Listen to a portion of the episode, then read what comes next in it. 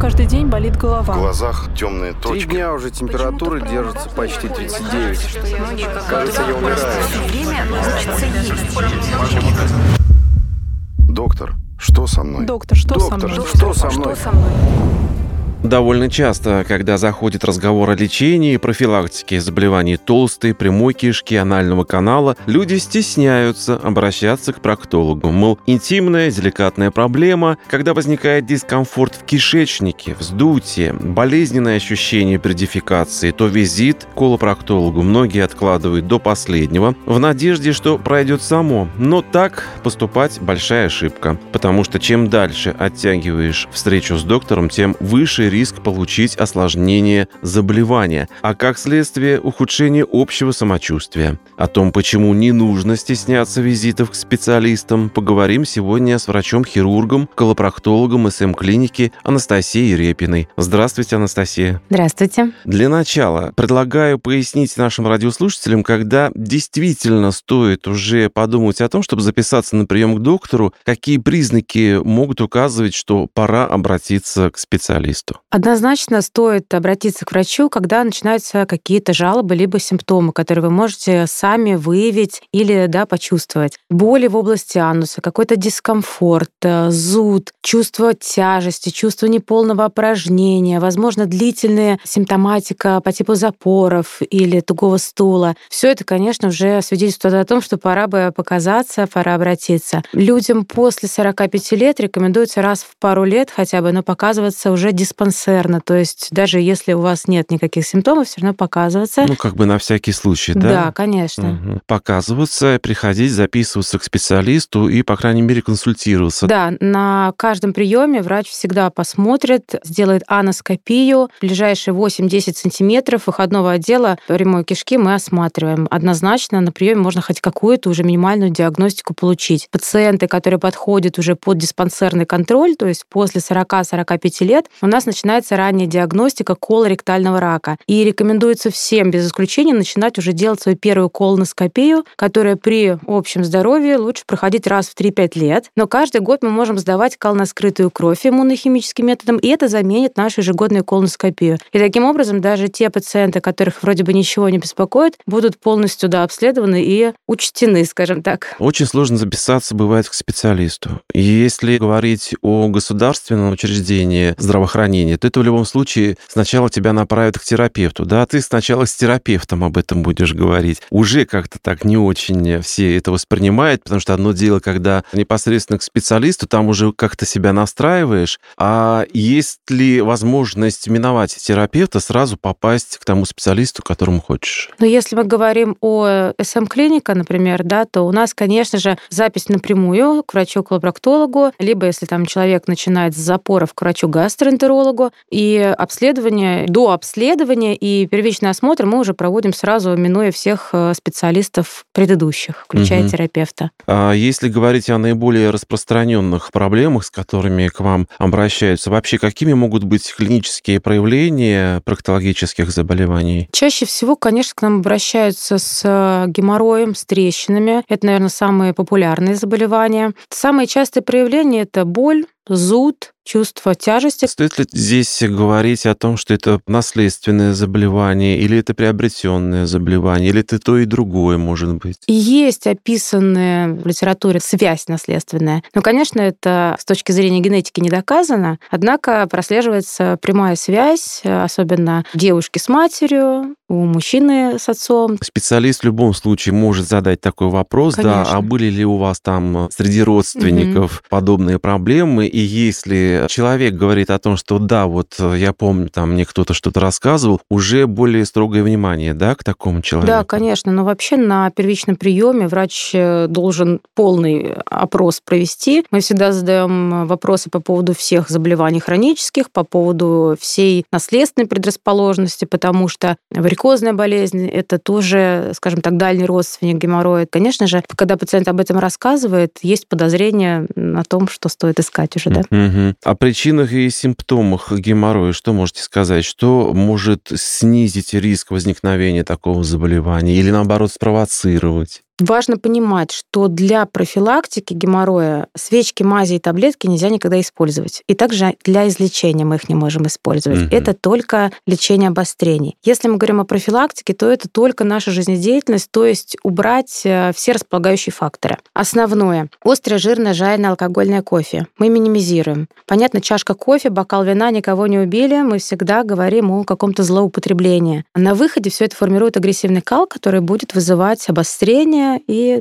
вполне возможно прогрессирование заболевания. Ну, к примеру, Анастасия, если, допустим, пил три чашки кофе, то в любом случае, если появились какие-то подозрения или неприятные ощущения, то как минимум до одной можно сократить. Да. Желательно. Да, вполне, конечно. Совсем бросать, конечно, будет очень сложно. Ну, так а неинтересно.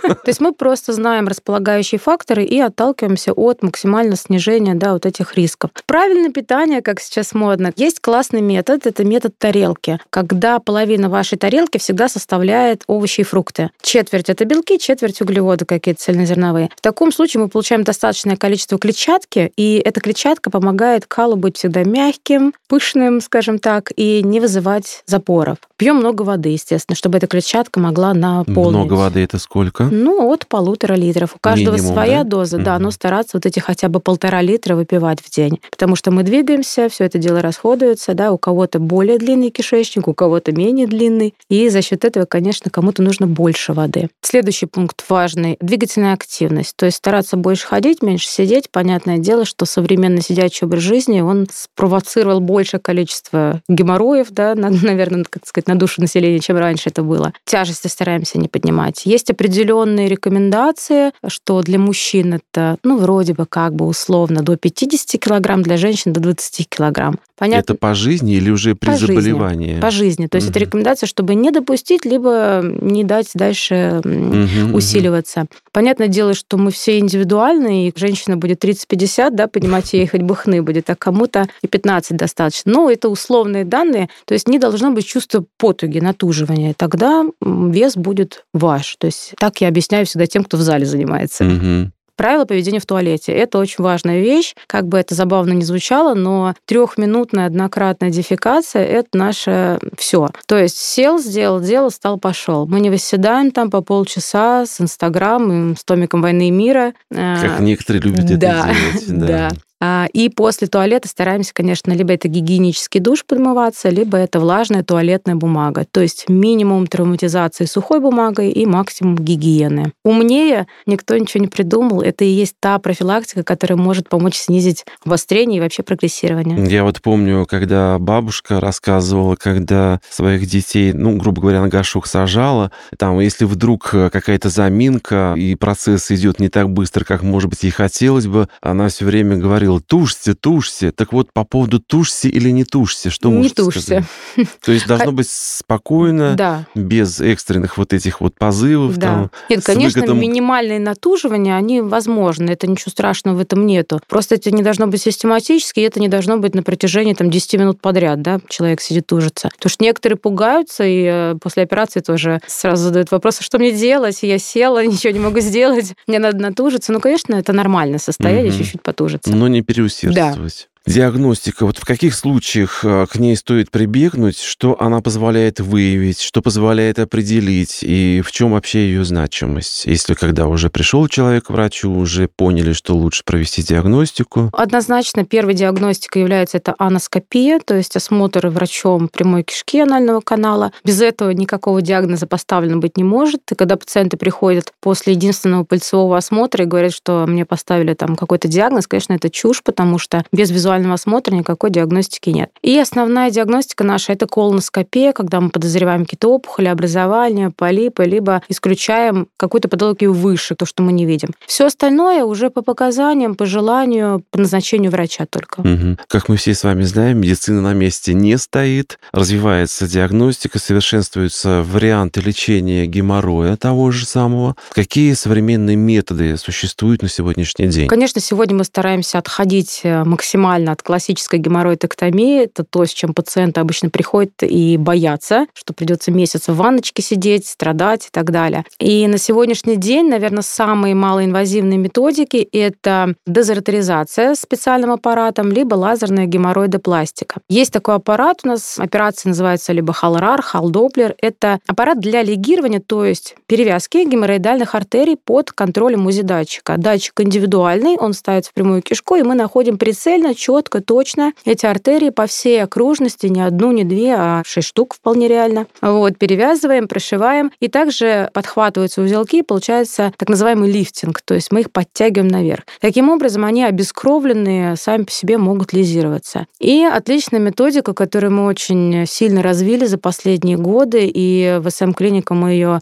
максимально практикуем. У нас большой опыт. Это лазерная геморроидопластика, когда с помощью лазерного волокна без разрезов мы заходим в каждый узелочек внутренний, мы говорим про внутренний геморрой угу. в первую очередь, и выпариваем его. То есть лазер водопоглощаемый, и выпаривая влагу из узла, он там как бы скукоживается, и уже обескровленный, обезвоженный сам по себе рассасывается в течение трех-четырех месяцев. Мы его вообще не трогаем. И, конечно, это очень ускоряет реабилитацию для пациентов. Многие на работу через 3-5 дней выходят, кому-то нужно чуть побольше времени. Все индивидуально, но это, конечно, другая жизнь. И в завершении нашей с вами беседы давайте мы еще раз нашим радиослушателям скажем, почему все-таки по ходу к проктологу не нужно стесняться. Наверное, стоит помнить э, такую старую поговорку, если это можно назвать поговоркой. Врач бесполое существо.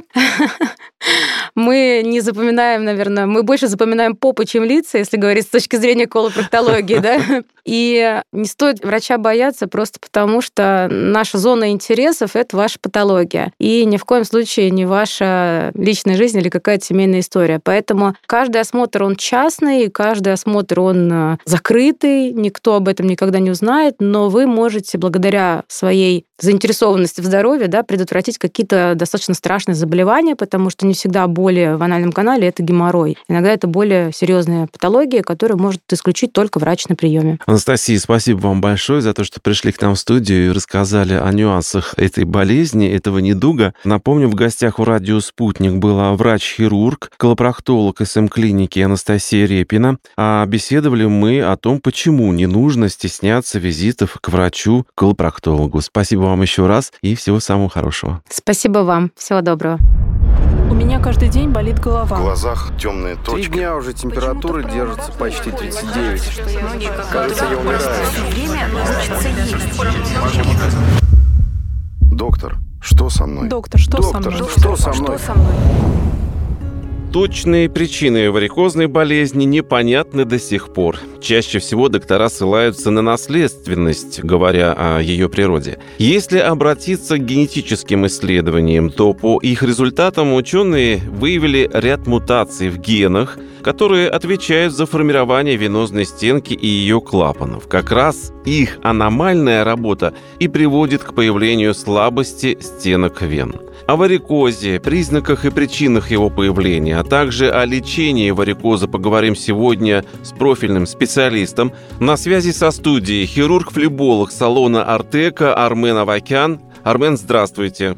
Здравствуйте. Армен, скажите, пожалуйста, вот часто можно было слышать, что когда человек очень часто что-то тяжелое э, носит, то это может быть одной из причин того, что э, может появиться варикоз. Так ли это на самом деле или это просто миф? Нет, это так и есть на самом деле. Одна из причин возникновения варикозной болезни – это действительно тяжелые нагрузки, долгие статические нагрузки, то есть долгое сидение, долгое стояние, лишний вес. Вообще варикозная болезнь – это расширение поверхностных вен, которое сопровождается несостоятельностью клапанов, нарушением кровотока. Заболевание достаточно распространенное, в среднем где-то, наверное, процентов 70 женщин на планете болеют варикозной болезнью. Где-то около 50-60% мужчин. А почему так получается, что женщины чаще с этим сталкиваются? Вследствие беременности. Во время беременности получается, что вот все эти вены на ногах, они попадают в одну большую вену. Это нижняя полая вена, которая находится в животе, в малом тазу у женщин. И во время беременности матка увеличивается, начинает сдавливать нижнюю полую вену, и это провоцирует развитие варикозных вен, как на ногах, так и в области промежности у женщин. Армен, а еще какие могут быть причины появления расширения вен? Вот мы с вами одну назвали, это статическое сидение, статическое стояние долгое. Самое главное, вот большинство ученых, они пришли к выводу, что варикоз все-таки это больше наследственное заболевание. Угу. Первый фактор, конечно, это наследственный фактор. Беременность у женщин, ожирение, образ жизни оказывает существенное влияние на развитие варикозной болезни. Это длительные статические нагрузки, то, что я говорил, это подъем тяжести, это малоподвижный образ жизни, это прием гормональных контрацептив. Очень многие женщины тоже, которые длительное время принимают контрацептивы гормональные, это тоже является одним из факторов развития варикозной болезни. Если останавливаться на признаках варикоза, то что бы вы отметили? Отеки в ногах к вечеру, появление на ногах венозных сеточек, сосудистых звездочек, вздутых вен, ночные судороги, мышцах голени. Также может быть ломота,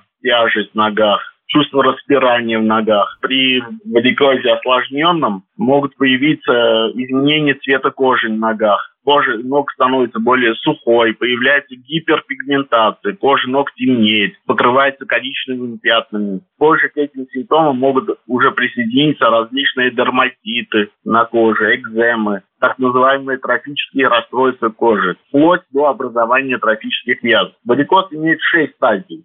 Первой стадии, самой начальной, это когда появление мелких сосудистых сеточек, звездочек. Вторая стадия – это появление уже более таких крупненьких вен. Третья стадия – это когда отек появляется в ногах. Четвертая стадия как раз это вот именно появление вот этих темных коричневых пятен экзема, дерматиты. Пятая и шестая стадии – это уже язвы трофические, венозные, которые появляются на ногах. Армен, скажите, пожалуйста, но я так понимаю, что в любом случае, даже не имея специального медицинского образования, можно, в принципе, определить, есть варикозная болезнь Ну, конечно, абсолютно точно можно. Даже если сами себе посмотрели на ноги, увидели какие-то мелкие сосудистые проявления, синенькие звездочки, сеточки, либо какие-то распирающие вены, это уже является варикозной болезнью. Это уже показания, чтобы обратиться. Дальше там уже есть мелкие сеточки, звездочки. Это больше такая косметическая проблема. Сеточки, звездочки не нужно. Хирургического лечения нету. Не надо оперировать. Есть процедуры косметические, которые называются склеротерапия. Это когда берется э, с помощью иголки, шприца и э, препарата специального вводится просвет вот этих мелких звездочек препарат, которые их склеивают, и они исчезают. Угу. Вот эти. Уже более крупные вены, если появились, уже расширенная вена, там лечение уже, конечно, хирургическое. То есть в любом случае, если есть какие-то подозрения появились, надо прийти к специалисту, проконсультироваться, и тогда уже а, в том числе вот вы, да, как хирург-флеболог, уже можете человеку сказать, что делать дальше. Можно... Да, да, да. Вот по современной концепции лечения варикоза состоит из трех компонентов. Первый – это компрессия эластичная, ношение компрессионного трикотажа. Второй – это курс прием флеботоников – есть э, препараты, которые улучшают отток венозной крови, снимают отечность, тяжесть в ногах. И третье – это уже оперативное лечение, хирургическое. А многое ли зависит от того, как человек питается? Или в любом случае, что не ешь, если это Нет. генами заложено, то варикоз обеспечен? Да, напрямую это никак не курение, как многие тоже говорят, что это связано с варикозом. Пациенты приходят говорят, что там доктор, это, наверное, от курения, из-за того, что я курю. Нет, курение это тоже, как и питание, это не связано. Угу. Варикоз, он в основном, конечно, я склоняюсь тоже к тому, что это наследственный фактор, потому что 99% всех пациентов, которые к нам приходят с варикозной болезнью, у них у всех э, при вопросе, есть ли там у родителей, у матери по отцовской, по материнской линии, да, там у многих есть. Поэтому это все-таки больше наследственный фактор. Образ жизни, вот эти статические нагрузки, офисные сотрудники, кто там по 8, 10, 12 часов сидят там на работе, мало двиг, мало подвижный образ жизни ведут. Угу. Вот э, это тоже помогает как толчковый фактор развития варикозной болезни, то есть усиливает и усугубляет развитие варикоза. Армен, скажите, пожалуйста, а может ли варикоз проявляться как симптом какой-либо другой болезни? Если да, то какой? Вот многие пациенты также обращаются, доктор, у меня болят ноги. Так. И вот э, получают направление из поликлиники от терапевта, приходят, у меня болят ноги, мне сказали, что это варикоз, или либо я думаю, что у меня варикоз, поэтому болят ноги. Мгм. Очень часто это ошибочно, потому что при варикозной болезни, да, действительно тоже могут болеть ноги, могут быть те же судороги в ногах, но очень часто это не так, потому что при обследовании уже варикоза у пациента данного не обнаруживается. И такое заболевание, как плоскостопие, остеохондроз позвоночника, симптомы у них очень близки, очень похожи. Да. И при остеохондрозе также могут быть боли в ногах. При остеохондрозе судороги в ногах могут быть, онемение ног. И при плоскостопии в том числе. Поэтому очень часто путают вот эти э, Симптомы симптомы. похожие, но на самом деле Да. заболевания могут быть разные. Симптомы очень похожи, да, но заболевания они абсолютно разные. Армен, скажите, пожалуйста, если у человека действительно появились какие-то подозрения, что у него, возможно, развивается варикоз, э, к какому специалисту в первые моменты нужно обращаться? Потому что, насколько я понимаю, сейчас